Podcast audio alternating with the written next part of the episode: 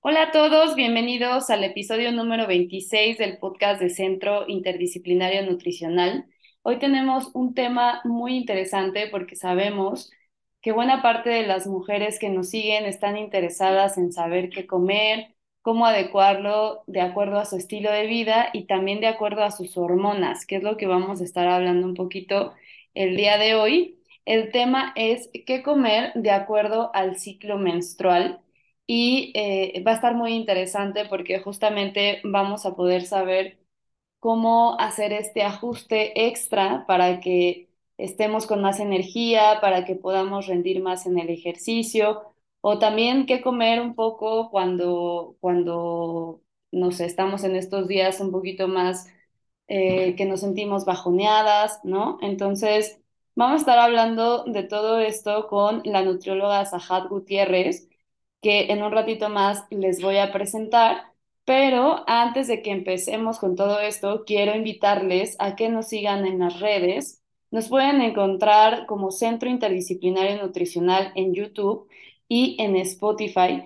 Y nos puedes encontrar como arroba ci.nutri.sion en TikTok y en Instagram. Entonces, te esperamos por acá. Tenemos mucha información en cada uno de los canales hay distintos acercamientos, pero vas a encontrar en general entrevistas como estas con otros profesionales, vas a encontrar eh, reels o TikToks con información corta, pero que te va a ayudar mucho para mejorar tu estilo de vida. Y en general es esto lo que buscamos, que tú tengas estas recomendaciones, esta información, para que puedas ir cambiando tus hábitos poco a poco. Bueno, pues entonces nos pasamos directo al tema. Eh, Rubí, muchas gracias por estar aquí. ¿Cómo estás? No, muchísimas gracias a ti por invitarme. Estoy súper bien, muy emocionada de grabar este podcast con, contigo. Súper, muchas gracias a ti por, por darnos eh, este espacio, este, este tiempo como para, para que vayamos platicando del tema. Eh, cuéntanos un poquito de ti para que te vayamos conociendo. ¿A qué te dedicas? Em, ¿cuál es tu experiencia profesional? Ok, pues yo soy licenciada en nutrición, me dedico a la docencia y a la consulta privada, eh, específicamente en nutrición deportiva y justamente encaminada hacia las mujeres, ¿no? Porque creo que muchas veces eh, vamos generalizando nada más nutrición deportiva y las recomendaciones y los planes se se dan tanto para mujeres como para hombres, eh, pero creo que es muy importante enfatizar que tenemos cambios, cambios muy, muy diferentes a los que tienen ellos y por eso me dedico a esto.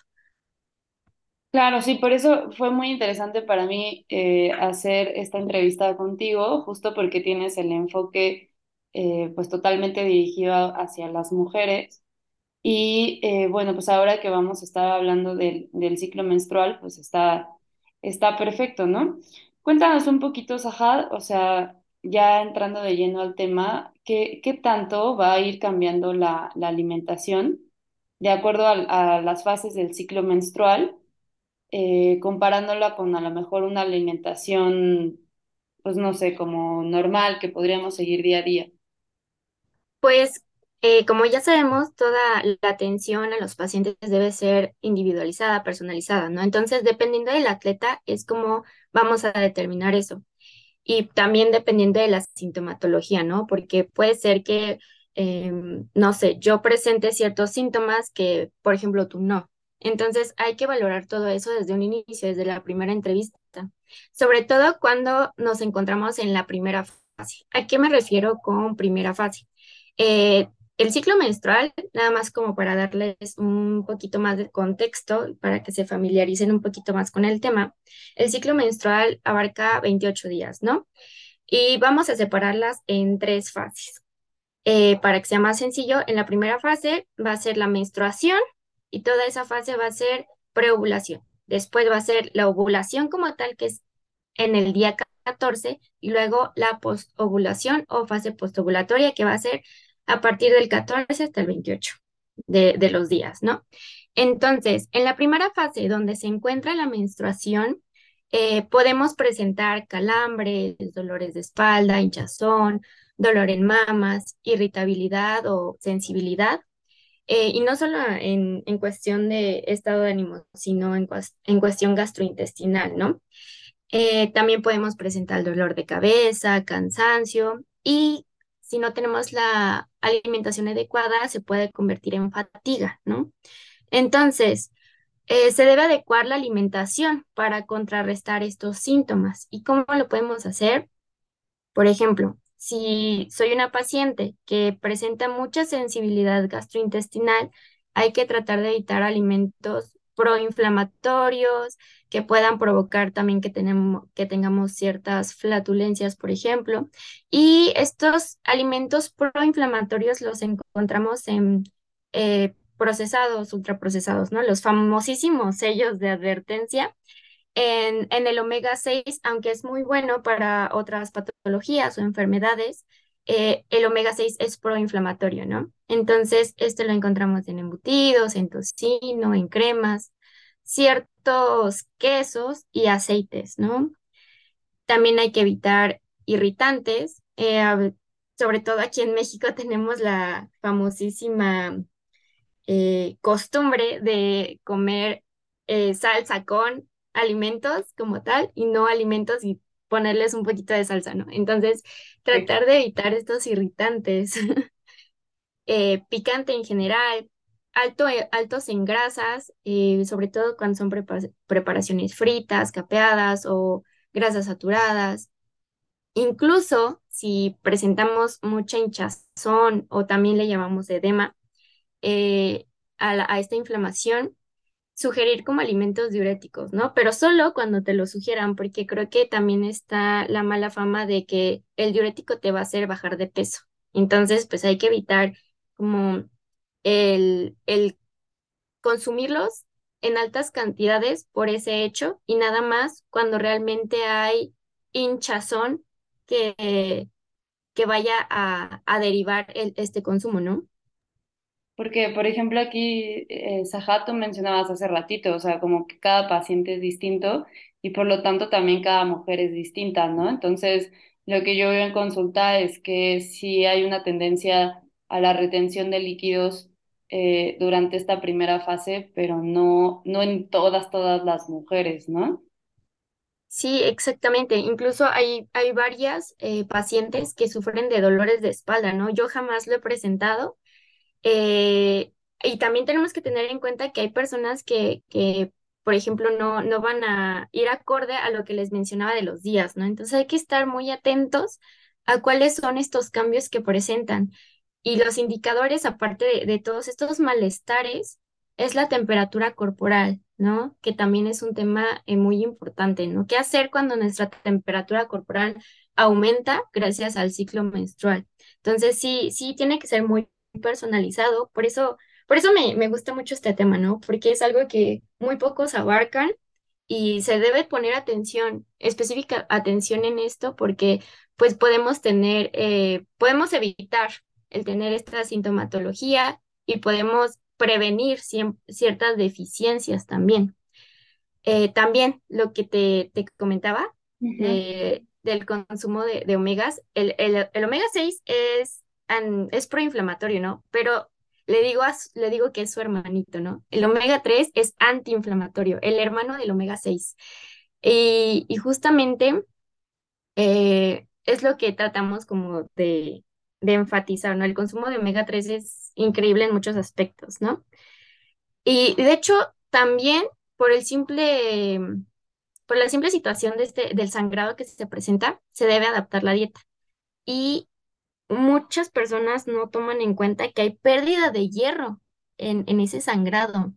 Entonces, si estamos perdiendo hierro y sumamos que aquí en Occidente eh, la demanda de hierro y la ingesta es eh, escasísima, pues perdemos aún más, ¿no? No estamos cubriendo las necesidades de, de nuestro cuerpo, lo que nos exige nuestro cuerpo. Entonces, también el consumo de hierro es súper importante, eh, ya que pues nos ayuda a tener una salud óptima, ¿no? Y pues muchas personas lo dejan de lado. Yo creo que este punto es muy importante, o sea, porque creo que sí se toma muy, muy poco en cuenta. Eh, aquí como para, para completar un poquito lo, lo que nos vas contando, pues justo sería, o sea, para aumentar el hierro en la dieta sería principalmente el consumo de, de carne roja, de leguminosa, quizá un poquito menos, pero también lo tienen, eh, al menos no es tan asimilable eh, las, las hojas verdes, por ejemplo, ¿no?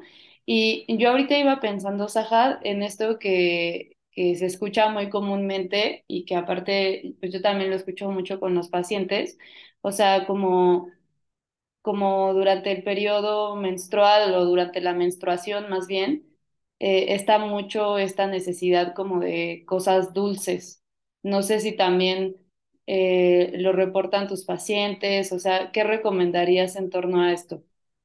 Ah, sí, lo, lo reportan muchísimo. Y les digo, es totalmente normal, eh, porque al final el cuerpo es muy inteligente, ¿no? Entonces sabe en qué momento pedirnos las cosas y tenemos que ser como muy intuitivas en ese aspecto. Lo que les comento es, hay que saber elegir, ¿no? Por ejemplo, lo que te comentaba de los ultraprocesados o procesados, ok, pues si se me antoja algo dulce, yo, yo les paso recetarios, ¿no? Esto, eh, porque no es solo el ciclo menstrual, es este, el objetivo que están teniendo compartido conmigo en consulta, ¿no? Entonces, si se te antojó al- algo muy dulce, ¿no? Y tu, tu plan de alimentación ya tiene cosas dulces, ¿qué podemos hacer, ¿no? ¿Cómo podemos adaptarlo para que todavía te quites más ese antojo de cosas dulces y no merme el objetivo que estamos eh, tratando de alcanzar, ¿no? Entonces, les paso recetarios, les paso, por ejemplo, la miel es, es deliciosa, ¿no? Les digo, ok, pueden hacer como esta eh, esta combinación de, de chocolate, tal vez eh, más cacao que chocolate, eh, porque el chocolate pues tiene grasas, ¿no? Grasas que tal vez nos pueden irritar, grasas que nos pueden em, pues afectar un poquito más, ¿no? Entonces hay que saber eh, tener como esta orientación alimentaria, pues. Entonces, las vamos orientando, el, el- el tener antojos no está mal, eh, los excesos sí son malos, pero el cubrir ese pequeño antojo no está mal, hay que hacerle caso a nuestro cuerpo y sobre todo porque al final eh, estas cosas dulces nos ayudan también a nuestro estado de ánimo, ¿no? No sé si has notado que cuando también estamos muy sensibles o estamos tristes, eh, se nos antojan cosas dulces, ¿no? No sé si has visto en las películas, muy famosísimo, que, que el helado, ¿no? Claro, sí, sí, sí, o bueno, pues sí, yo creo que todas las mujeres lo, lo hemos experimentado, aunque sea alguna vez en, en la vida, o sea, como esta necesidad de algo dulce. Y, y como bien dices, o sea, a lo mejor viene bien el pensar en algunos otros alimentos que no sean los procesados para cubrir esa necesidad, ¿no? O sea, por ejemplo, uno en el que yo pienso así súper rápido, pues es la fruta, ¿no? O sea, la fruta que, que es muy rica, por ejemplo, justo combinar, no sé, a la mejor mango con nueces y yogurt o mango con nueces y queso cottage, por ejemplo, son, son snacks que a las pacientes que, que he tenido, pues les parecen muy, muy bien y eh, ayudan un poquito como a controlar esta, esta ansiedad o esta necesidad por lo dulce.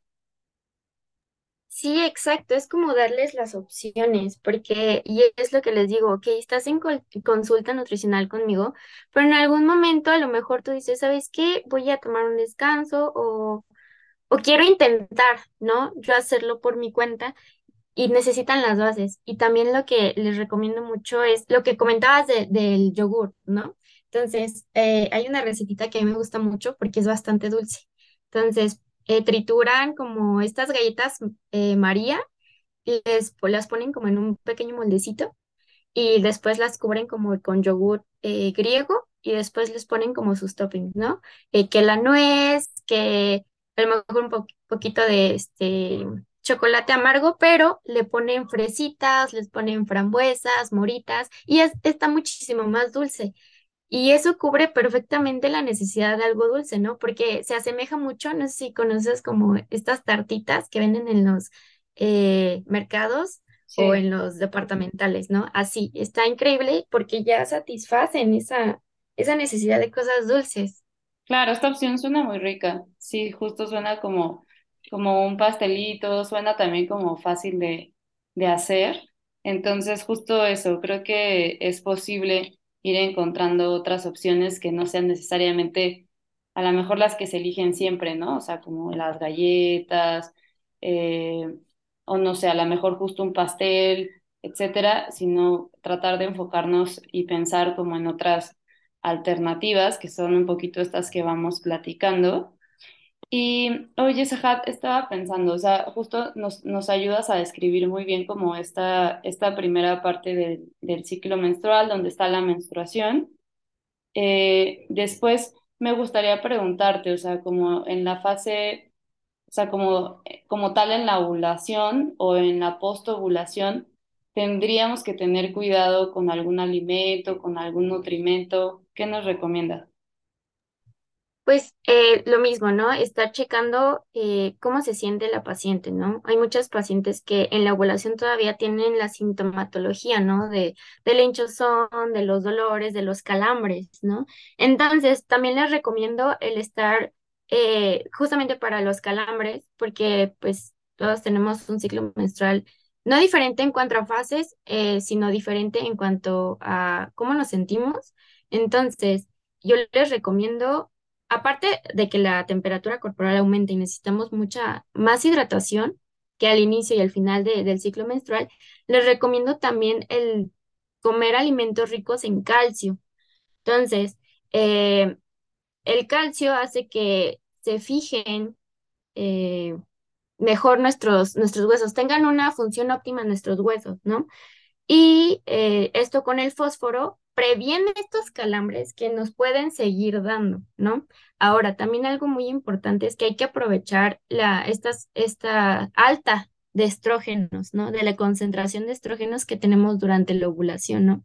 Hay otras hormonas que también aumentan, que es como la liberadora de gonadotropina, gonadotropina, perdón, y esta también estimula a la luteinizante, ¿no? Entonces, Puede ser que en esta fase también nos sintamos un poquito más sensibles, pero les digo que hay que aprovechar estos estrógenos porque es cuando tenemos más fuerza, como un poquito más de energía, ¿no?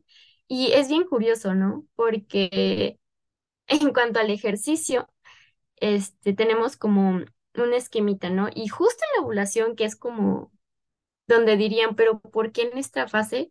En, en la ovulación, cuando tenemos esta alta de estrógenos, es cuando podemos aprovechar esta fuerza, que podemos tener hasta pensamientos positivos, ¿no? Es muy curioso que lo tengamos. Y eh, podemos ganar hasta músculo, justamente por todas estas cuestiones. Y justamente con este aumento de músculo que podemos tener incluso inconscientemente, ¿no? Si, por ejemplo, nosotros tenemos eh, una profesión, un oficio en donde tenemos que cargar cosas o tenemos que estar de aquí para allá, eh, y poder, estamos ganando músculo, pues tener una, una dieta como rica en proteínas, ¿no? En carnes magras, en este, incluso leguminosas, porque las leguminosas pues también tienen eh, bastante proteína, ¿no? Y aquí es donde debemos cuidar también el consumo de carbohidratos. Por eso les digo, no le tengan miedo a los carbohidratos. Son hermosos y nos dan esa energía que nos pide nuestro cuerpo, ¿no? Porque es energía de rápida disponibilidad. Claro, o sea, acá también lo que mencionas y que yo creo que quienes nos escuchan se pueden sentir identificadas de quienes hacen ejercicio, de que, o sea, como ya en esta, en esta segunda fase, por decirlo así, eh, pues hay más energía, ¿no? Entonces, justo, pues a lo mejor cargamos más peso en el gimnasio o a lo mejor tenemos un mejor rendimiento de acuerdo al- a la actividad física que estemos realizando. Y, o sea, justo quisiera entrar como un poquito también en el tema del ejercicio. O sea, ¿tú qué recomiendas con, con relación al ejercicio de acuerdo a, estas fases del, del ciclo? O sea, que cambie o que quede igual. O sea, ¿tú, tú aquí qué nos recomendarías? Pues aquí hay como varios factores que debemos tener en cuenta, ¿no?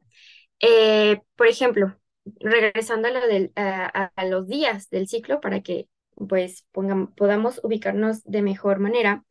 Los primeros días, que son la menstruación, eh, se recomiendan hacer como ejercicios más leves, ¿no? Por los malestares o por el simple hecho de que estamos teniendo sangrado, ¿no? Al final es como una hemorragia y puede eh, absorber la energía. Entonces, ejercicios más leves, eh, caminatas, yoga.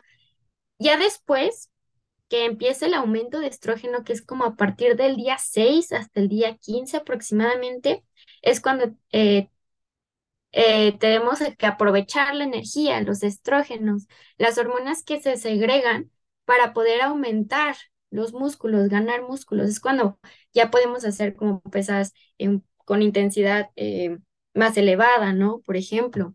O incluso si tienen como la costumbre de practicar otros deportes, CrossFit, incluso gimnasia, pueden aprovechar, ¿no? Porque dices, ok, pues ni me voy a a deshidratar tantísimo y no me voy a descompensar porque tengo la energía suficiente para aguantar estas cargas, esta intensidad. Y ya más o menos como por el, el día 16 es cuando, ok, va, estamos, eh, tuvimos una alta de estrógenos y ahora van a bajar nuevamente, ¿no? Que es como la, la fase posovulatoria y es donde se aprovecha para perder grasa.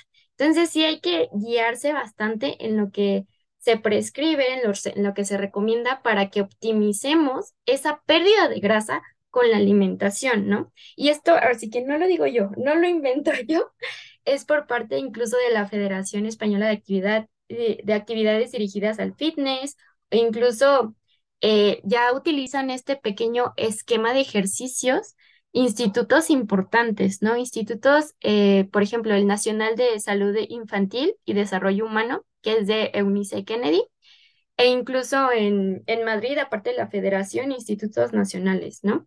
Aquí apenas estamos como comenzando a darle esa importancia, a priorizar esta, este tipo de ejercicios, pero sí creo que es muy importante que incluso los entrenadores o cuando de, practican otro deporte, los jueces de esas competencias deben tener en cuenta, porque no solo afecta a ganancia pérdida de grasa, sino al rendimiento de, las pacientes, ¿no? Incluso, no sé si, si conozcas eh, lo que es la, la tríada, la tríada de la mujer atleta. No, platícanos. Ok, esta tríada se compone de de tres, ¿no? Y, justamente se dice triada del atleta porque es como la situación de la mujer puede cambiar con el estímulo del ejercicio y el ciclo menstrual, ¿no? Entonces, esta triada del atleta eh, se le da el nombre por el American College of Sport Medicine, ¿no? Y ya tiene añísimos, es del 92. Entonces, se caracteriza por, uno, ¿no? Tener escasa disponibilidad energética, eh, tener alteraciones menstruales como la amenorrea, que es eh, básicamente la desaparición de, de, la menstruación por incluso tres, tres meses y la baja densidad ósea. Entonces, por sí mismo el ejercicio no provoca esta triada, o sea, estos tres, estas tres alteraciones o estas tres malestares que podemos tener, ¿no? Sino que Em, le puede pasar a todas, pero es por la restricción energética. ¿Por qué restricción energética? Digamos que nosotros ya tenemos un plan de alimentación, eh, fuimos a nuestra consulta en óptimas condiciones y nos dan nuestro requerimiento, ¿no? Lo que debemos consumir día a día. Pero cuando tenemos eh, esta alta de intensidad en el ejercicio, ¿no? No, no se toma en cuenta no se adapta esa alimentación. Entonces el cuerpo dice, ay, estoy como deficiente de energía, no, no tengo lo suficiente. Entonces es cuando debemos eh, orientar a la paciente a consumir ciertos alimentos, a, adaptar la alimentación para que no se sienta con esta restricción y no tener estos malestares, porque a, baja densidad ósea, que es uno de, de los puntos de la triada, pues podemos lastimarnos, ¿no? Podemos tener este, incluso fracturas por estrés. Sobre todo en pacientes eh, de más edad, hay que cuidar eso. Y pues al tener escasa disponibilidad energética, no rendimos ni para el ejercicio ni para nuestro día a día. Y al tener amenorrea, también empezamos a tener problemas a nivel óseo. Sí que eh, a, a- a mí me gustaría como complementar, eh, yo sé que esto es un poquito más como para eh, personas que tienen ya entrenamientos eh, como mucho más intensos, más horas al día, ¿no? Pero, o sea, como algo que, por ejemplo, yo suelo ver en, en mis pacientes que están más enfocadas en, en perder grasa, por ejemplo, es que justo para lograr este objetivo comen muy poquito y, eh, y pues bueno, al final, por ejemplo, no rinden en el ejercicio, ¿no? Entonces, o sea, creo que este punto es importante, como tú lo vas mencionando, de que se vaya cubriendo todo lo necesario para que el cuerpo esté bien, esté listo para hacer ejercicio, como tú decías hace ratito, sin tenerle tanto miedo a los carbohidratos, eh, como consumiendo lo que se necesita, el agua también, hidratándose bien para que justo eh, pues este rendimiento pueda ser óptimo, no solamente pensando en el tema hormonal, que es el que estamos hablando un poquito hoy, sino también pensando en eh, pues como los factores externos, ¿no? En este caso, la comida, el agua, ¿no? Sí, exactamente. O sea, la triada le puede pasar a cualquiera en cualquier nivel eh, de ejercicio, pero justamente esto que mencionas de que se, se enfocan un poquito más en estar consumiendo en menor cantidad porque quieren perder peso, pues también le afecta al ciclo menstrual, ¿no? Al final, este, cuando nosotros les damos un plan de alimentación, una dieta, debe ser personalizada, como lo comentamos. Entonces, sí, este, hay que cuidar mucho el consumo de, de, de todo, no en cuanto a, a que sea menos cantidad, sino a que sea la, la cantidad adecuada, ¿no? El tener como que sea correcta, que sea equilibrada y que les guste. Porque también algo muy importante es que eh, les tiene que gustar, tienen que disfrutarlo, porque incluso nuestro estado de ánimo va afectando estas, estas fases del ciclo menstrual. Y este estado de ánimo bajo que se puede presentar porque tienen este estrés de que no disfrutan lo que comen, les va a afectar como a otro nivel.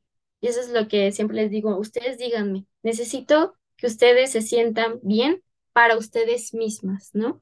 Y este ciclo menstrual, pues es bastante difícil para nosotras como, como mujeres, pues es algo que no comprenden todos. Sí, sí, sí, y aparte como dices, o sea, creo que eh, no todo está adaptado a esto, ¿no? O sea, muchos eh, entrenadores, entrenadoras siguen dando como eh, el entrenamiento estándar, sin tomar en cuenta como a lo mejor toda esta cuestión hormonal, principalmente que nosotras las mujeres cambia tanto, ¿no?